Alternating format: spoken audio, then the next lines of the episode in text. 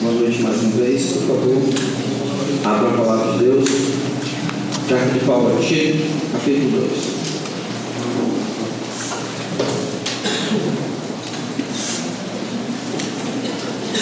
E à medida que fomos chegando até lá, queria caminhar com vocês um pouquinho sobre a história da igreja. Em 1606, exploradores espanhóis descobriram as ilhas, as ilhas ali ao este ou oeste da Escócia. Na verdade, somente em 1773 é que o pirata, o capitão James Cook, começou a explorar as 80 ilhas e as nomeou como Ilhas Hébridas, atual Vanuatu se você traçar uma linha entre Honolulu e Sydney, você vai passar ali na cidade de Vanuatu. No entanto, em 1939, dois homens, John Williams e James Harris, eles vieram de Londres, enviados pela missão de Londres, para encontrar com 70 mil pessoas que viviam naquelas ilhas. Nenhuma delas, no entanto, era cristã. Infelizmente ele descobriu isso quando, depois de passar 40 minutos após o seu navio atracar nas praias, eles foram mortos e comidos. Foi então descoberto que aqueles 70 mil que moravam ali nas ilhas Ébrias não somente não eram cristãos, mas também eram canibais. A lenda diz que aqueles que escutavam o capitão que havia deixado no, nas praias chorava com a agonia dos gritos dos missionários, chegando a dizer: aquelas terras são antagônicas ao cristianismo.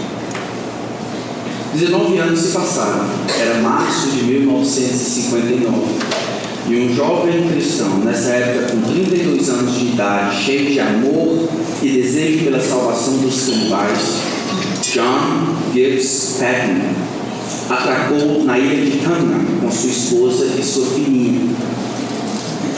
As duas morreram pouco tempo depois, poucos meses depois, vítimas de uma doença tropical. John Patton esteve sozinho servindo aqueles canibais por quatro anos, na esperança de que talvez um navio carregado de suprimentos poderia passar. Ele enfrentou muitas dificuldades nesses quatro anos e foi ameaçado e, e foram, tentaram matar ele por muitas vezes.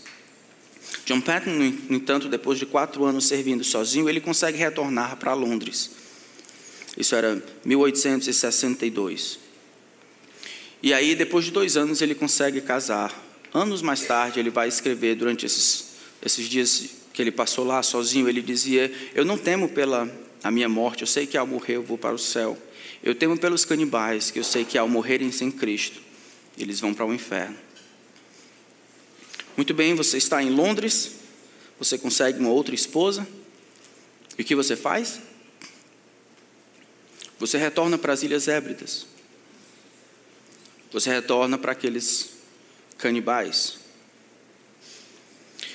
Na tentativa de tirar esse desejo do coração de John Patton, um camarada que era um dos líderes, muito respeitado, o homem mais velho, era um dos comandantes ali da, da missão de Londres, John, senhor Dixon, escreve para ele: Os canibais, John, os canibais, você será comido pelos canibais. Essa foi a resposta de John Patton. Ele disse: Senhor Dixon, o senhor já está avançado em anos. A sua própria perspectiva é: logo serei colocado em uma sepultura para ser comido por vermes. E eu confesso ao Senhor que se eu puder viver e morrer servindo e honrando o Senhor Jesus, não fará para mim a menor diferença se vou ser comido por canibais ou por vermes. E no grande dia, meu corpo ressurreto se levantará tão sadio quanto o seu, à semelhança do nosso Redentor que ressuscitou. John Patton serviu por 40 anos entre os canibais, e apenas depois de 15 anos que ele começou a ver os primeiros frutos. Hoje, 95% de Vanuatu conhece a Cristo. Eles chegaram a batizar milhares de canibais. E não muito tempo atrás, os descendentes dos canibais se retrataram em favor dos seus pais para com os missionários que foram comidos. Quando primeiro chegaram lá. Talvez você pode imaginar as dificuldades que ele teve para compartilhar o seu desejo de voltar aos canibais. Era um homem de 32 anos. Sabe como as pessoas tomaram esse desejo desbravador e essa paixão por fazer Cristo conhecido até entre os piores? Tolice. John, você não está pensando na sua família. Você não está pensando na segurança da sua família e dos seus filhos. Não está vendo? Pessoas morrem lá, são canibais. Você vai levar a sua família e os seus filhos para serem educados, criados, cuidados num ambiente hostil como esse? É isso? Isso é liderança, John? É assim que você acha que vai liderar e trazer glória a Cristo? Os homens trataram John como um tolo, alguém sem critério, um iludido, achando que essas coisas de fato era aquilo que eles deveriam fazer. O texto que nós vamos tratar hoje, ele fala sobre alguns aspectos da vida dos jovens. E quando eu falo em jovens, eu quero lembrar os irmãos que velhos naquela época eram entre ali 50 para cima, 60, 55. Então, quando eu falo de jovens agora, eu estou falando de pessoas na idade de Tito, na idade de Timóteo, na idade de John Patton, na idade de Tiago, na idade talvez de muitos de vocês. Jovens, muito jovens, jovens na universidade, jovens adultos, jovens recém-casados, jovens que estão construindo a vida, levantando carreira, procurando estabilidade, procurando algo para fazer que dê validade à vida. Vocês, todos nós que estamos vivendo nesse período entre a aposentadoria e aí saindo da casa dos pais, talvez alguns ainda lá. É para esses que a palavra de Deus se reporta. A palavra de Deus então vai ter um, apenas um mandamento para esses jovens. Está em Tito capítulo 2, a partir do verso 6. Quanto aos moços, a palavra de Deus diz: de igual modo, exorta-os para que em todas as coisas sejam criteriosos. Quanto aos moços, da mesma maneira que eu havia falado para os outros, os moços, os rapazes, os jovens, aqueles que ainda não chegaram aos seus 50, aos seus 60, esses jovens adultos, esses ainda procurando o que fazer, esses ainda envolvidos nas trivialidades da vida, esse, tão, esses tão propensos a distrações, eu ordeno que você, Tito, ajude esses jovens a serem equilibrados, a serem criteriosos, a serem sensíveis, a serem focados, a discernirem o que vale a pena na vida. E se for para serem comidos por canibais, que assim seja. Vamos orar, vamos pedir que Deus nos ajude a entender Sua palavra. Pai, essa é a tua palavra, não é a palavra do homem, com certeza não é a palavra do mundo. O mundo olha e considera como sucesso a estabilidade, a normatividade. Jovens saindo de casa, procurando um trabalho, encontrando uma esposa, tendo seus filhos, vindo para a igreja aos domingos, ajudando com oferta missionária de fé. Pai, ajuda-nos a ver que não existe nada de normal e natural na vida cristã. Eu imploro que o Senhor conceda a nós o poder que ressuscitou Jesus Cristo dentre os mortos, para esmiuçar as mentiras nas quais nós temos crido como cristãos, para educarmos os nossos filhos, para viverem o sonho de Deus, viverem a norma de Deus. Para nós, como jovens, a mim, em primeiro lugar, eu imploro que o Senhor tenha misericórdia e nos ajude a crescermos em critério, discernimento, sabedoria espiritual, segurança em Ti, identidade em Ti e maturidade em Cristo. Nós oramos implorando que a Tua palavra seja a nossa regra, não homem, não as emoções, mas a tua palavra, que ela seja a nossa regra, que teu Espírito Santo seja o nosso professor. Que ao final desse tempo, só o Senhor receba a glória. Em nome de Cristo nós oramos. Amém. Então, como vocês podem ver, a palavra é direcionada especificamente aos rapazes, quanto aos jovens, quanto aos rapazes, quanto àqueles que não são velhos, quanto àqueles que estão vivendo na faixa etária anterior aos 50, 55, de igual modo. E de igual modo nos ajuda a perceber o que Paulo estava falando anteriormente capítulo 2, aqui no versículo 1, tu, porém, Tito, fala o que convém à sã doutrina, tu, porém, fala as coisas concernentes à sã doutrina. Tu agora, como falaste aos velhos, falaste às mulheres, falaste às mulheres mais jovens, agora é a vez dos jovens, dos machos, dos rapazes. A sã doutrina tem algo a dizer para a maneira como eles devem viver. Continua com o mesmo método, da mesma maneira não muda as coisas porque a faixa etária mudou, porque os problemas mudaram, porque as dificuldades são outras, porque em vez de mulher, agora são homens. Não, não. Fala o que concerne a sã doutrina. Use a escritura, use a tradição apostólica, use a minha palavra, use as coisas que pertencem a Deus para ajudar em todos os dias, nas dificuldades da vida, nas complicações da vida e dar direção a esses jovens ordena-lhes ou exorta-os para que sejam criteriosos. A palavra exorta-os é a mesma palavra que aparece no versículo 15, diz essas coisas, exorta ou demanda, muito mais do que sugere, ilustra, encoraja, persuade, é, ordena, determina. Diz para eles que essa é a vontade de Deus para a vida deles. Diz para eles que eles não devem se brincar de esconde-esconde com a idade e usar a idade, a liseira, a carreira, os sonhos como justificativas para não cumprirem a vontade de Deus para a vida deles. Ordena que eles tenham na vida a percepção correta do que é importante. Diz para eles que não existe justificativa que não existem desculpas, assim como não tem desculpa para os mais velhos, mesmo sendo velhos e devendo ser honrados e dignos, brincam de casinha e vivem a vida como meninos. Não tem justificativa para as mais velhas, que deveriam ser um modelo para as mais novas. Não tem justificativa para aquelas que são seguidoras de Cristo, jovens, estão procurando outras coisas e não o plano de Deus que Deus tem dado às mulheres. Assim como não tem justificativa nenhuma para elas, independente do tempo independente do mundo, independente das opiniões, diz para os jovens que em todas as coisas, em cada área da vida, na família, no trabalho, na igreja, nos planos, no dinheiro, em todas estas coisas, que haja discrição, que haja critério, que haja foco. Preciso avisar que, apesar de ser para os jovens, eu queria dizer por que, que o velho precisa ouvir isso? Ou por que, que os mais velhos deveriam ouvir isso? Porque como é que os jovens vão aprender a ser criteriosos?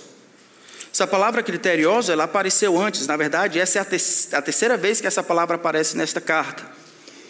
Com, com algumas nuances, esse conceito de ser respeitável, ser criterioso, vai aparecer 16 vezes nas pastorais. Mas aqui no capítulo 2, ela aparece primeiro com os homens. Versículo 2 do capítulo 2 diz: Quanto aos homens idosos, que sejam temperantes e o quê? Respeitáveis, que sejam criteriosos. Então, apesar de estar falando com jovens, sabe por que você, meu irmão mais velho, precisa ouvir? Porque não existe um plano para criar maturidade, para criar homens de verdade. O plano Deus estabeleceu por seu intermédio. Você sendo criterioso, você sendo respeitável, você sendo digno de confiança, é você que Deus vai usar para treinar pessoas como eu e os outros mais jovens para serem a próxima geração daqueles que vão ser respeitáveis e criteriosos. Não existe fórmula, você não passa na Pag Menos e compra uma pílula de respeitabilidade. Não existe um treino, um programa, existem pessoas treinando pessoas, pessoas usando a sã doutrina para aplicar na vida dos outros, de maneira que a sã doutrina, sendo veiculada, vai produzir resultados. Sempre é assim. É a sã doutrina sendo vivida por alguém e assim transmitida e exemplificada por essa pessoa na vida de outro que vai operar o plano de Deus. É a palavra de Deus que produz a obra de Deus pelo poder do Espírito. Por isso que os mais velhos precisam ouvir sobre isso. Porque parte da conta são vocês que vão pagar. Sabe por que, que as senhoras precisam ouvir disso? Porque é assim que vocês deveriam orar pelos seus filhos pelos seus maridos, pelos seus sobrinhos, pelos seus netos. E era assim que você deveria encorajar a sua filha, as netas, a procurar. Esse tipo de homem aqui. É esse tipo de rapaz que você deveria encorajar a pessoa a casar. Sabe por que, que as moças deveriam ouvir sobre isso? Pode tirar o cavalinho da chuva. Não é, não é isso, não. Vocês estão pensando. Não. Esqueça aí.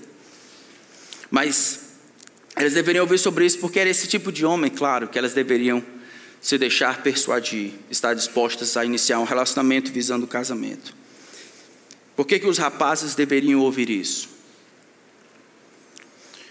Por que, que ele fala sobre criterioso? Por que, que ele, enquanto os outros, as outras faixas etárias, ele fala tanta coisa e para os jovens ele fala apenas coisa, seja em todas as coisas criterioso. Porque é isso aquilo que a gente mais precisa. Os jovens, por natureza, são impulsivos, são tolos, são independentes, demonstram autossuficiência, sabedoria deles mesmos. Então, eles, por natureza humana, eles têm a tendência a serem esse tipo de pessoa. Paulo, no entanto, vai dizer: diz para eles que eles devem ser criteriosos, porque naturalmente eles não são. Naturalmente, eles não são criteriosos como deveriam ser. Então, ordenam-os que eles sejam criteriosos. O que significa a palavra criterioso? Essa palavra criterioso ou sensível, ela está dentro de um grupo de palavras que foi usado na época em que o Novo Testamento foi escrito para descrever um tipo de gente, ou um tipo de homem. Na verdade, ela, junto com a verdade, justiça e amor, verdade, justiça e outra coisa que eu esqueci, era uma das quatro virtudes cardinais, tão louvadas pela literatura grega. Ser criterioso, ser controlado, ter a capacidade de restringir a si mesmo era uma das grandes virtudes.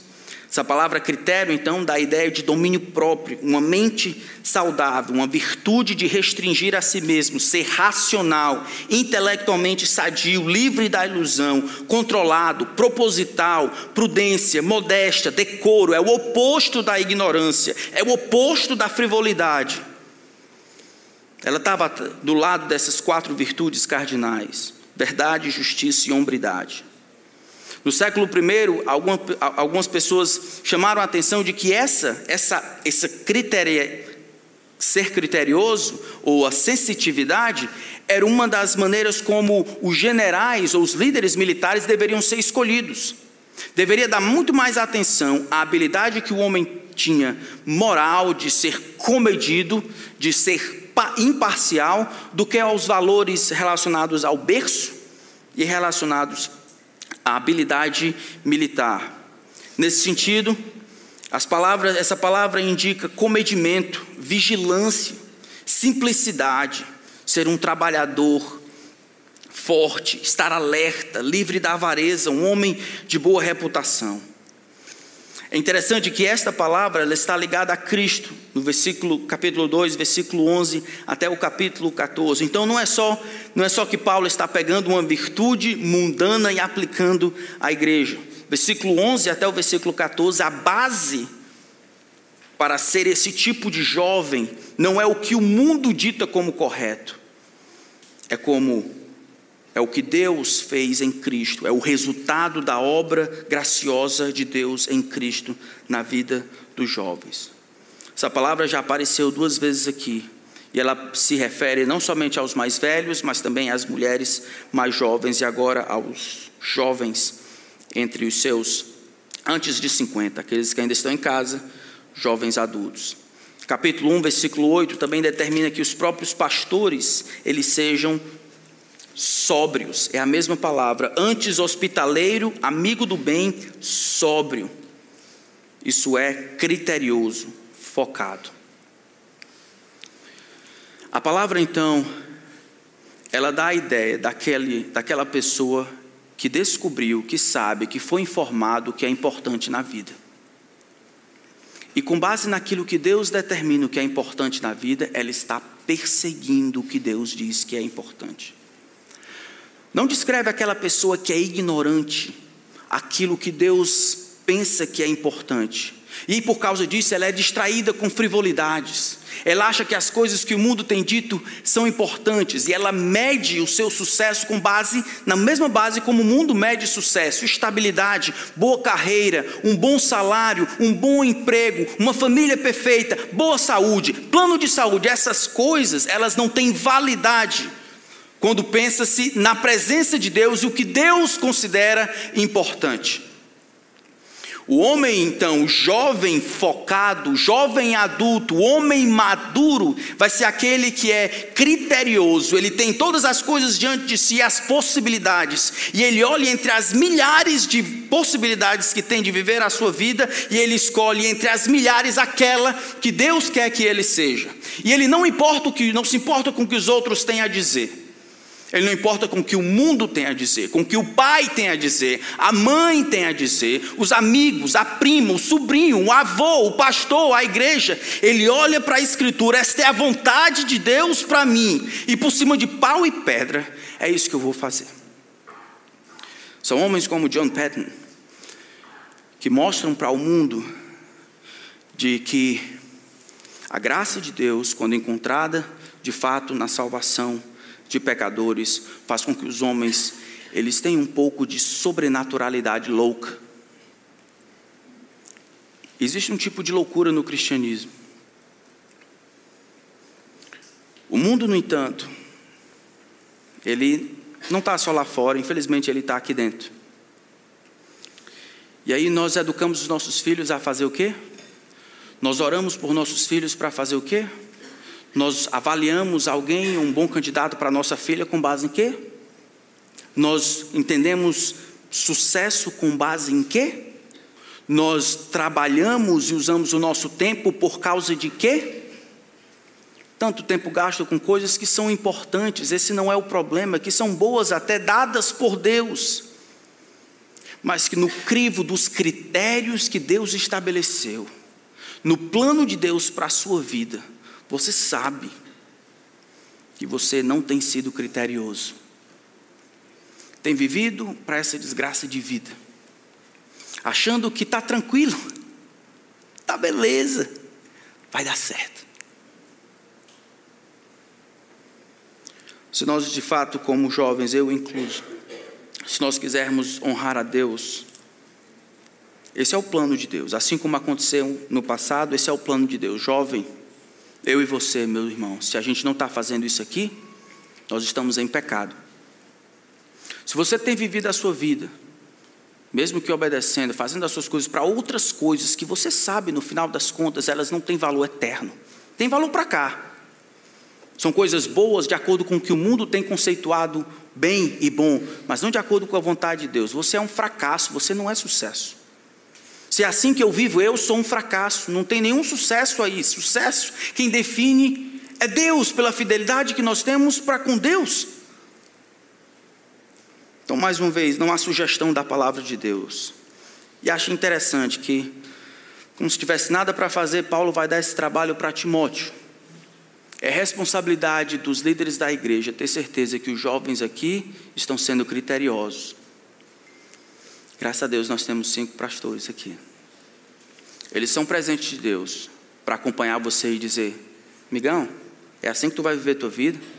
Ei, é, é assim que tu acha que vai viver tua vida? Isso é o que é importante? Quem diz que isso é importante? Tua mãe? É Jesus que diz que isso é importante? Como é que é? Ou tu achando que isso é importante? É o jornal que diz que é importante? É o mundo? Como é que é a cultura que diz que isso é importante? Me diga. Tito, então, tem a responsabilidade de encorajar firmemente, ter certeza que essas pessoas aqui, elas estão sendo criteriosas, não estão se distraindo com outras coisas, não, mas estão focando nas coisas certas. Era exatamente esse tipo de problema que os falsos profetas estavam fazendo no capítulo 1.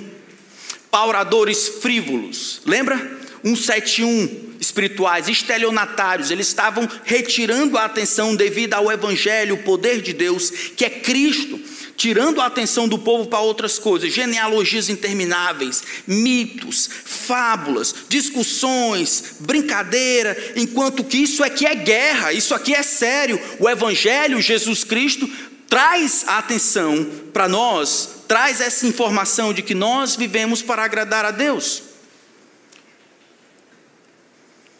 Os homens então estavam vivendo na trivialidade. Tito precisa ajudar os jovens, jovens adultos, todos aqueles debaixo dos 50, a viverem em todas as áreas da vida, viverem para a eternidade, serem criteriosos, focados, discernirem, serem sensíveis, saberem o que é importante na vida e viverem de tal maneira que a vida deles e as suas decisões será explicada apenas pela ressurreição dentre os mortos. O mundo tem ficado dentro da igreja, irmãos. Eu, eu lembro de uma vez, todos vocês sabem que eu tive a oportunidade de servir como pastor nos Estados Unidos enquanto estudava no doutorado. Depois de dois anos, dois anos e meio, eu, eu comecei a pensar na possibilidade de ir para outro canto. A igreja era fabulosa, nossa igreja lá é fabulosa. Fabulosa. O lugar era tranquilo, era um bom lugar para criar os filhos. Ah, em termos de salário, você ganha em dólar. Você paga em dólar também, mas você ganha em dólar. Em termos de segurança, em termos de oportunidade, em termos de futuro, em termos daquilo que o mundo diz, isto é qualidade de vida. Você tinha chegado, você, um, um pastor brasileiro, está sendo o pastor de uma grande igreja, 800 pessoas. Deus, no entanto, trabalhando no meu coração, conversando e orando, cheguei para o conselho, tive que dizer: Ó, oh, eu preciso voltar, eu realmente acho que posso ser mais útil no Brasil. E aí fui conversar com alguns bons irmãos brasileiros. Eles disseram: Como é? Está todo mundo querendo vir para cá. Tu está querendo voltar? Não, eu acho que você precisa considerar. Você tem que pensar nos seus filhos. Você tem que pensar na sua família, as oportunidades que tem aqui. Você já imaginou? Você pode ser uma bênção para o mundo daqui. Daqui você pode ser uma bênção para o mundo. E todas as coisas que estão disponíveis a você aqui. Eu realmente não creio, com todo o meu coração, que essa era a vontade de Deus para mim. Para o mundo, e infelizmente para alguns irmãos da igreja, ela é loucura. Tu vai para o Brasil, Tu vai para o Brasil, tu tem tudo aqui, tu vai voltar para o Brasil para ser. Pensou? A gente ri, né? Se você pudesse ir para os Estados Unidos, você iria? Talvez. Por quê? Esse tipo de vida que é condicionada pelas oportunidades de melhorar, melhorar pelo simples fato de achar que o melhor que é definido por você é o que lhe vai acrescentar qualidade de vida. Isso é pecado, é uma desonra ao Deus que criou você. Isso é uma perspectiva terrena, animal e demoníaca. Nós vivemos para agradar ao Senhor. A vida que nós tínhamos nos foi comprada pelo sangue de Cristo e nós vivemos agora em função dele e do seu reino. Esse tipo de decisão que nós fazemos, que é tudo natural, que é tudo tranquila, que não precisa de explicação, que é o normal, que é medida pelo que o mundo tem a dizer, não é aquilo que Paulo diz aqui. Quanto aos jovens, exorta-os para que sejam criteriosos, para que sejam disciplinados, para que saibam o que devem fazer. Quais seriam algumas das coisas que aqueles jovens ou os jovens adultos que são criteriosos deveriam ter na própria vida? Eu separei aqui três, não é tudo, mas pelo menos algumas das coisas que eu acho que nós deveríamos ter se quisermos demonstrar essa sensibilidade que vai agradar a Deus, essa vida vivida em função da glória de Deus. A primeira coisa eu acho que você e eu deveríamos ter, deveríamos estar conscientes de que estamos seguros em Cristo. Quando eu digo seguros em Cristo, é que estamos atrelados a Ele, unidos a Ele. Nós o temos e Ele nos tem, nós pertencemos a Ele, nossa segurança está nele. Por que é assim? Porque a vida com Cristo começa pela fé, esta confiança que temos de que fomos aceitos por Ele, ninguém pode nos tirar da mão, as pessoas não podem acrescentar nada ao que eu tenho para ser aceito por Ele, eu pertenço a Ele, Ele pertence a mim, nós estamos unidos completamente. E isso me dá segurança, isso me dá conforto, isso me dá proteção. Nesse sentido, eu estou tranquilo. Enquanto você e outros acharem que a sua segurança está naquilo que você pode alcançar, isso destoa da vida com Cristo que começou pela fé. Pela fé você diz: Senhor, não tenho nada a oferecer. Eu venho diante de ti baseado naquilo que teu filho fez dois mil anos atrás. É por causa dele que eu imploro que o Senhor me aceite. Está vendo? Não tem nada aqui. E o restante da vida tem que ser assim. Senhor, eu não vou alcançar as coisas e construir coisas e, angariar recursos, de maneira que quando eu tiver todas essas coisas, a estabilidade, isso aqui, então, então eu estarei seguro. Aos seus amados ele os dá enquanto dorme. Se o Senhor não edificar a casa, em vão trabalha aqueles que edificam, é o Senhor que edifica, constrói, protege e dá segurança. A vida cristã precisa ser pautada inicialmente na segurança que somente Jesus dá. Se não tivermos essa segurança, jamais seríamos como John Patton. Rapaz, tu tá doido, vai voltar para o pessoal? O pessoal comeu vivo, dois missionários 20 anos atrás. Tu perdeu a tua primeira esposa e a tua filha, tu vai voltar para lá, tu é doido. Segurança que John Patton tinha da vontade de Deus e que ele estava seguro em Cristo, deu a ele condições de dizer: é isso mesmo, eu vou. Eu vou porque essa é a vontade de Deus, é assim que eu deveria gastar na minha vida. É aquela segurança que vem do fato de sabermos que em Cristo nós temos todas as coisas. Romanos 8, 32. Vocês lembram desse texto? Nós olhamos ele na nossa quarta-feira. Romanos 8, 32.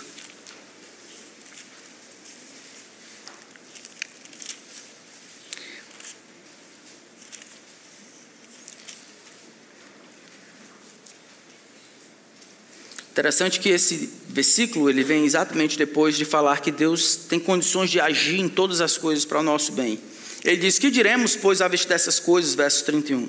Se Deus é por nós, se Deus é a nosso favor, se Deus está do nosso lado por causa de Cristo, se Deus é nosso, quem será contra nós?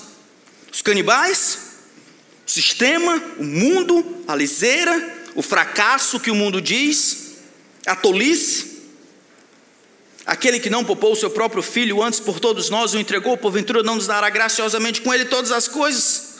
Quem ousará acusação, levantar acusação contra os eleitos de Deus? Foi Deus o mais justo que o justificou. Quem vai ter condições de condenar? Foi Cristo Jesus quem cancelou, pagou o que eles tinham, todo o débito. E assim Deus não pode cobrar de novo. Foi Ele quem morreu, ou antes quem ressuscitou, o qual está à direita de Deus e também intercede, lembrando ao Pai o seu sacrifício por nós todos os dias. Não há como sermos separados do amor de Cristo. Não existe tribulação, não existe angústia, perseguição, ou fome, ou nudez, ou perigo, ou espada. Nada. Nada pode nos separar do amor de Deus que está em Cristo. Nem altura, nem profundidade, nem qualquer outra criatura pode nos separar do amor de Deus que está em Cristo. Isto aqui a gente chama segurança. Se não há segurança em nós, devemos pensar como é que é o nosso relacionamento com Cristo. É Cristo quem vai providenciar segurança, não o dinheiro, não a posição, não os títulos, não a carreira, não a grana que você faz. Essas coisas, elas não podem dar a você segurança. É quem nós somos e temos em Cristo que nos dá segurança. É o que Deus diz de mim, é o que Deus diz a meu respeito, não o que o mundo diz a meu, a meu respeito. Isso nos leva a outro importante componente do fundamento que compõe essa vida criteriosa do jovem. Não somente a identidade em Cristo, ou o que ele diz que você tem e é por causa dele, mas também a maneira como ele fez você. Alguns domingos atrás, não sei se vocês lembram, vocês, nós falamos da heteronormatividade. Um dos problemas das jovens, principalmente na contemporaneidade, com todo o movimento feminista, é que elas estão tentando encontrar iludidas satisfação e completude fora do plano de Deus para elas. Não é na maternidade, não é na vida de auxiliadora, não é na família que elas estão encontrando a completude, como Deus planejou e desenhou e as fez, mas fora, em se afirmarem, se validarem como pessoa independente Aqui é do mesmo jeito. Não somente a identidade em Cristo, essa segurança, melhor dizendo, que temos em Cristo, que vem dele, do nosso relacionamento com ele, mas também a identidade que nós temos em Cristo. Essa identidade nos diz quem nós somos e como Deus nos fez e o, e o que, que Ele nos fez, a maneira como Ele nos fez, o que nós deveríamos fazer. Se existe heteronormatividade para as mulheres, também tem heteronormatividade para os homens. Abram, por exemplo, em Gênesis capítulo 1. Gênesis capítulo 2, melhor dizendo. Gênesis capítulo 2. Deus fez Adão. Fez Adão para quê? Fazer um rascunho e depois fazer Eva, né? É o que você estava pensando, né? Fez Adão, fazer um rascunho, depois fazer Eva. Foi o que disseram, né? Gênesis capítulo 2. Versículo 15: Tomou, pois, o Senhor Deus ao homem e o colocou no jardim. Para quê? Para o cultivar e o. Essa palavra cultivar é interessante, ela tem uma, ela tem um, uma, uma ideia bem bonita, né? Cultivar, para cultivar o jardim. Sabe o que é cultivar significa? Trabalhar. É cultivar. Né? A ideia que tem é aquela do senhor Miyagi indo lá e cortando as orquídeas, né, devagarzinho, sentado na rede, ia lá e abanava as moscas das orquídeas, dava uma borrifadazinha, voltava e sentava, ia lá, olhava os maracujás crescendo, né? Essa ideia que, que algumas traduções dão para cultivar, naquela era trabalho. Deus fez o homem e colocou ele no jardim, sabe para quê? para trabalhar. Trabalhar é bênção de Deus. Trabalhar é plano de Deus. Em todas essas coisas que ele está dizendo, você em todas essas coisas seja criterioso, que ele está dizendo, inclua o trabalho aí. Deus fez você jovem, adulto, para trabalhar. É verdade, segundo Tessalonicenses capítulo 3, 10, vai dizer: a quem não trabalha, não coma. Mães e pais, não criem seus filhos sem trabalhar. Isso vai alejar o menino todo, principalmente os homens precisam crescer trabalhando. Isso foi Deus que planejou antes da queda. Antes de haver a maldade do pecado, houve um problema com, entre a criação e, e Adão, e aí a, a, o trabalho ficou mais difícil, é claro, mas mesmo antes, Deus criou então Adão para que ele trabalhasse. Por que foi assim? Eu acho que aqui está a diferença estabelecida entre a criação e a criatura. Deus, o Criador, independente, autossuficiente, criadão e Eva e Adão então tem que trabalhar. Ele dependente, ele servo, ele sujeito à autoridade do Criador. E nesse sentido, Todas as vezes que ele arava a terra, que ele trabalhava, ele lembrava que vivia para servir a Deus e a sua esposa. Não vivia para satisfazer a si mesmo. Não vivia em função de si mesmo, mas diante do Criador Todo-Poderoso e Justo, ele ia dar um duro desgraçado, ou melhor, agraciado, ia dar um duro agraciado, ia dar um duro agraciado para servir a Deus como dependente, como criatura e para servir a sua esposa. Pais, ensine seus filhos que daqui para frente ele vai viver para servir os outros. É isso que nos faz ser machos ou homens. A liderança não é para ser afirmada como aquele que domina, mas a força, o vigor, a virilidade é para que a gente trabalhe, trabalhe muito para servir aos outros. É assim que Deus planejou. Trabalhamos e trabalhamos muito para servir aos outros, para servir a Deus, para a glória de Deus e para o benefício dos outros. É assim por toda a história bíblica. Vocês lembram, por exemplo, em Efésios capítulo 4, Paulo vai dizer: aquele que furtava não furte mais, antes trabalha com as próprias mãos, fazendo com as próprias mãos o que é bom. Para quê? Para ficar rico, trocar de carro, comprar uma roupa legal, levar a esposa para sair para que tenha com que acudir ao necessitado. Enquanto eu engulo sapo trabalhando para aquele patrão que não gosta de mim, eu glorifico a Deus amando aquele que me odeia. E deve ser incluído na minha equação, porque o trabalho não é para me manter somente. Não é porque eu quero comprar coisas para mim somente. Não é porque eu quero desenvolver uma boa carreira somente.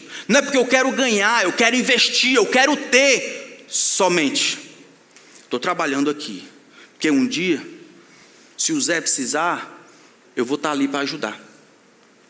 Eu quero trabalhar porque se o fulano de tal precisar, minha irmã precisar, meu pai precisar, eu vou estar ali para ajudar. Eu trabalho para os outros. Os homens foram criados, foram criados para servir. Aí você pode pensar, mas pastor, isso parece que não é justo. Eu servi, eu não posso ter as coisas para mim, não. Parece que Jesus achava digno viver para servir. Lembra Marcos capítulo 10, tal como o filho do homem, que não veio para ser, não veio para ser servido, veio para servir, servir e dar a sua vida em resgate por isso é ser criterioso. Isso é ser comedido. Isso é ser perspicaz espiritualmente. Isso é ser sensível. Isso é não ser tolo, ignorante, mundano, pervertido espiritualmente. Isso é saber o que de fato é importante na vida. Vivemos por mandamento e origem divina, como criaturas debaixo do Criador, e fomos criados como homem com o propósito de servir aos outros para a glória de Deus. Essa é a nossa identidade. Eu fico triste quando as pessoas e muitos homens vivem em função de si mesmos. Eu quero ter, para ter isso, aquele, aquele estigma de conquistador, aquele desejo de, de ter mais. Isso deveria ser transformado pela graça de Deus e ser direcionado para os outros mais do que para si, porque você não precisa dessas coisas para ter Cristo. Deus não lhe ama mais porque você tem mais. Deus não se impressiona mais porque agora, em vez de um carro, você tem 25 milhões de carros. Deus não fica lá de cima, olha, meu filho ganhou mais, vou amar mais. Essa gana por ter mais, essa gana por conquistar, que tantos homens têm, deveria ser revertida, transformada pela graça de Deus, para ser utilizada para servir aos outros, para abençoar os outros, para a glória de Deus. Essa é a sua identidade como cristão. Tá vendo, jovem? Aí você tem que pensar: bom, eu estou fazendo a faculdade, então faça bem, trabalhe, porque isso é que você tem que fazer. Mãe, pai, não deixe ele viver as custas de você o tempo todo, não. Bote ele para pagar as contas dele, se pagar, mande pelo menos ele comprar o papel higiênico que ele usa. Porque é isso que se, é assim que se faz um homem. Fico triste conversando com um seminarista um tempo atrás, muito tempo atrás, eu perguntando, tentando conhecer os seminaristas e um homem, e eu perguntei, e aí, o que, é que você, rapaz, eu gosto demais do meu trabalho. Ele disse, é mesmo? Eu gosto demais, pastor. Eu disse, é mesmo, o que, é que você gosta do seu trabalho? Ele disse, eu, eu trabalho um dia e folgo três.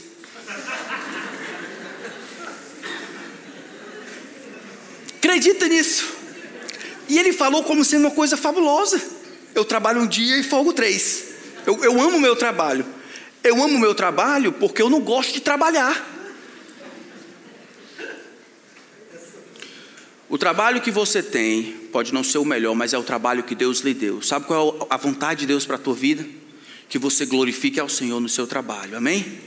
Que você deixe de reclamar, Pais, parem de reclamar do seu trabalho na frente dos filhos. Os filhos vão achar que trabalho é uma desgraça, enquanto Deus fez você para trabalhar, para providenciar, para suprir. É como Deus fez você. Pare de reclamar na frente dos meninos, porque isso é pecado diante de Deus. Absolva essas coisas, pode ter uma coisa melhor, mas honre a Deus naquilo que Deus lhe deu para fazer e trabalhe trabalhe com excelência. Se for para limpar o chão, que limpe o chão como Mozart, por exemplo, com punha. Seja o melhor, porque é para graça, para a glória de Deus. Isso é possível. Aí daí você pode pensar, mas pastor, eu já tenho a minha carreira, eu passei dessa faixa etária de, do, das universidades, eu estou tendo a minha carreira, eu, eu tenho a minha carreira tranquila, eu tenho os meus filhos, eu estou caminhando naquela direção de estabilidade, de, né, tudo tranquilo. Deus criou você. Aí, enquanto você fugiu do Senhor, Ele foi à sua direção. Ele perguntou: Onde você está? Você se escondeu. Ele perguntou: Onde, onde estás? Ele abriu seus olhos, lhe deu vida. Você finalmente viu a sua própria condição e a glória de Deus. Em um momento milagroso, Deus lhe fez ter fé. E você creu, você creu e abraçou Jesus como seu maior tesouro. E aí Deus lhe deu esperança de que um dia todos serão ressuscitados e você vai comparecer diante do Todo-Poderoso. Você ficará diante dele para receber um novo corpo e gozar das alegrias eternas do céu. Você acha que ele fez tudo isso para que você tivesse estabilidade financeira? Você acha que esse é o objetivo da vida? Ter estabilidade financeira? Nenhum problema com a carreira nenhum problema com um trabalho duro, nenhum problema com ter uma carreira promissora. Mas se é possível comer e beber para a glória de Deus, também é possível trabalhar e ter uma carreira para a glória de si mesmo. Não é tanto o que você faz, mas o que motiva você a fazer. Se isso define a sua identidade como pessoa e o seu valor diante dos outros, se isso afirma você como gente, se isso faz você com uma roda de amigos dizer: Olha, eu venci na vida. Por quê? Não, eu tenho minha casa, tenho minha família, tenho um trabalho, tenho os carros, eu venci na vida. Que vida? Isso não é ser criterioso. O plano de Deus para a nossa vida é que a gente, de fato, encontre a nossa identidade no nosso Criador. E o nosso Criador criou homens e mulheres com papéis diferentes. E a sua, meu irmão, é trabalhar. Trabalhar para providenciar para os outros. Trabalhar para a glória de Deus e para o benefício daqueles que estão ao seu redor. Se você não gosta disso, fale com o seu Criador.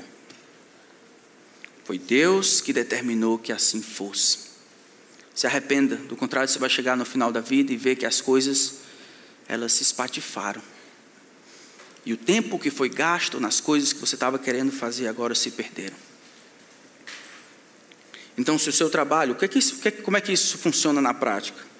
Você tem um trabalho, eu tenho um, todo mundo tem, você deve trabalhar. Mas se o seu trabalho, ele atrapalha a sua comunhão com Deus, você talvez precise repensar se o seu trabalho é a justificativa que você encontra para deixar de conduzir a sua família, ensinar os seus filhos a amar a Deus, cuidar da sua casa, se o seu trabalho não lhe priva, por exemplo, de ler a Bíblia, de estar com os irmãos e ser benção na vida dos outros, se é o seu trabalho que você recorre todas as vezes quando confrontado pelo Espírito, para que você concentre-se nas coisas que são importantes na vida, que sejam criteriosos, é assim que você levanta, levanta o dedo e diz: Mas Senhor, o meu trabalho. Talvez você precise repensar sobre o que é importante na vida. A vida de um homem não consiste na abundância de bens que ele possui. Aí você vai pensar, mas pastor, você quer que eu largue o emprego? É isso? Você quer que eu deixe de fazer o que eu estou fazendo simplesmente porque o teu trabalho me priva, eu só posso vir na igreja nos domingos? Deus sabe a sua fidelidade durante a semana, o seu esforço para glorificar ao Senhor e honrar ao Senhor e honrar a sua família e cuidar dos seus filhos, cuidar da sua esposa e ser bênção na vida dos outros. Deus conhece o teu coração. O que Deus está dizendo é que ser criterioso significa que nada pode se interpor entre você e Jesus. Gálatas capítulo 2, versículo 20. Era assim, por exemplo, que Paulo entendia a sua vida. Gálatas capítulo 2, versículo 20.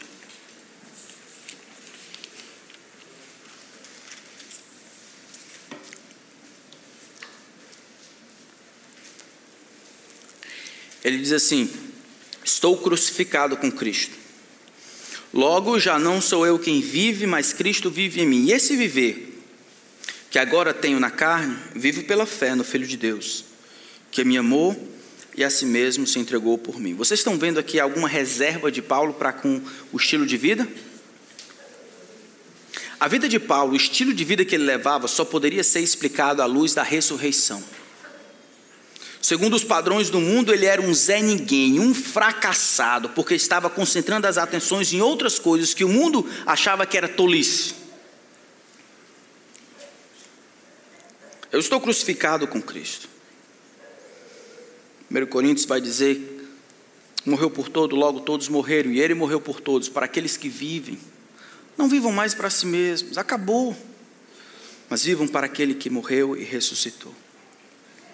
Não somente nossa segurança em Cristo, nossa identidade em Cristo, mas por último, nossa maturidade em Cristo. O que é maturidade? O que a maturidade vai dizer a respeito da sensibilidade, de sermos criteriosos em todas as áreas da vida? Eu acho que 2 Coríntios, capítulo 12, pode nos ajudar, nos dar uma ideia do que seria essa maturidade. 2 Coríntios, capítulo 12.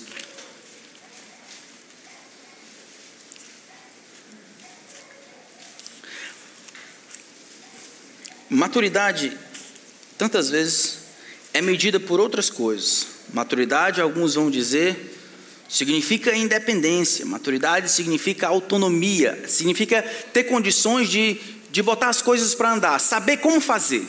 Maturidade significa que eu cheguei a um patamar de que eu sei como as coisas funcionam.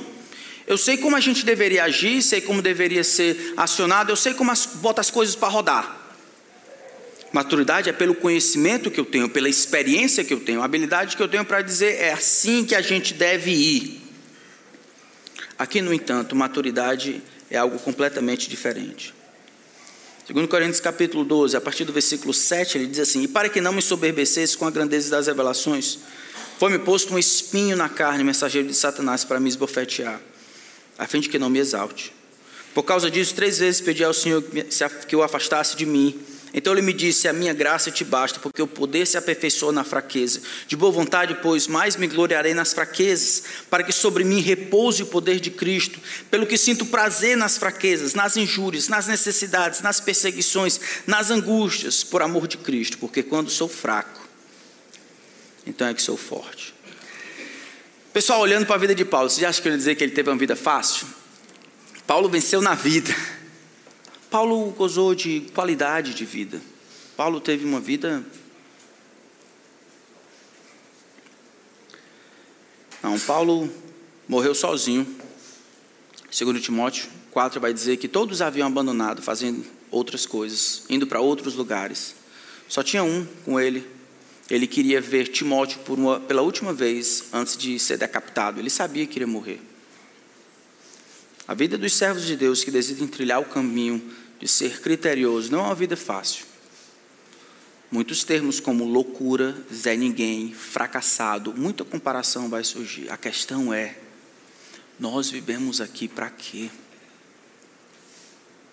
Aqui a maturidade é vista quando não há independência. Maturidade não é igual à independência, não é igual ao poder espiritual, não é igual à autonomia, não é igual a conhecimento e outras coisas assim. Capacidade de fazer as coisas acontecer. Aqui, maturidade em Cristo significa dependência de Cristo.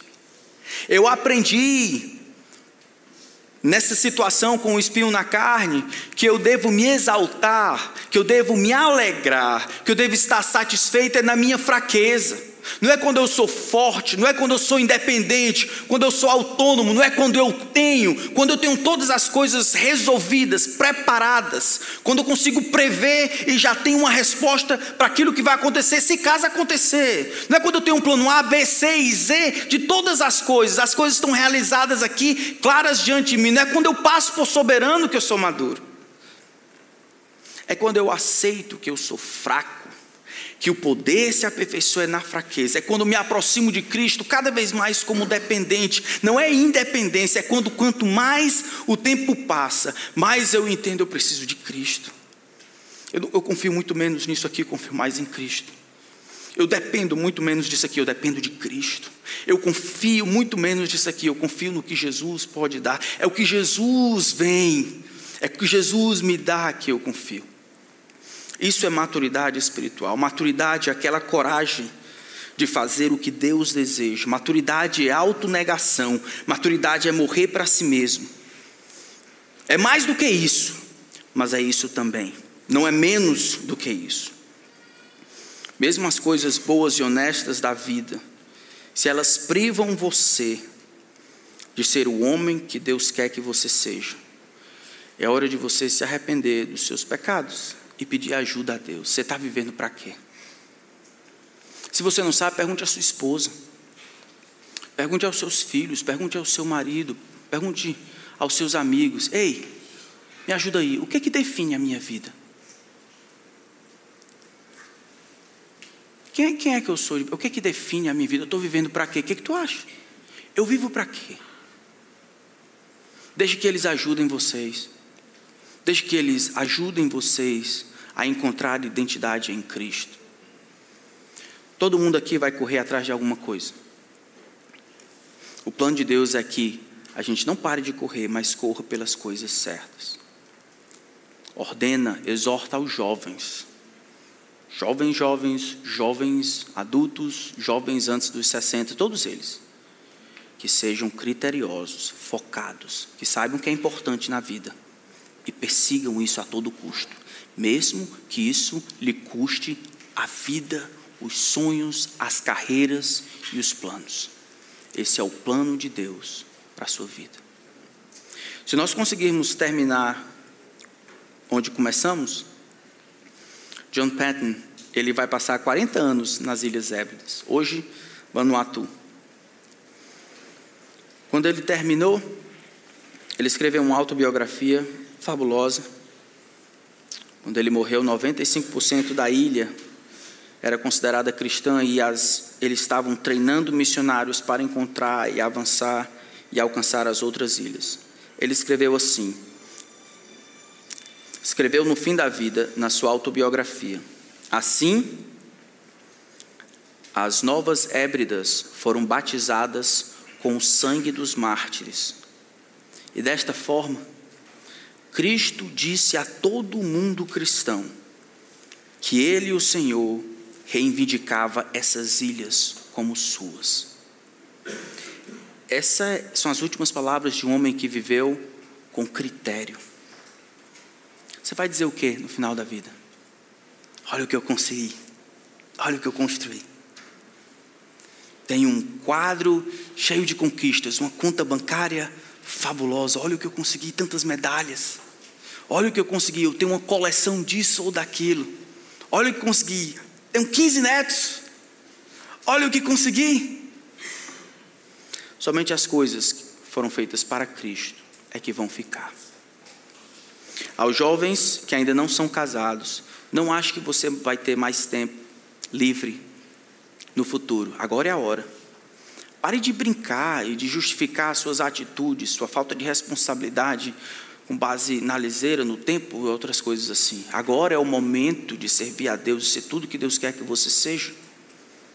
A partir de agora, de agora em diante, a vida vai ter a tendência de espremer ainda mais seu tempo e as responsabilidades. Agora é a hora de servir a Deus. Não sabe? Peça ajuda.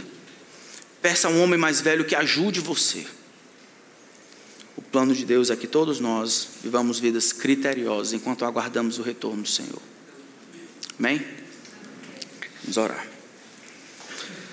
Pai, o Senhor disse em tua palavra Se nós te amamos, nós vamos guardar os teus mandamentos.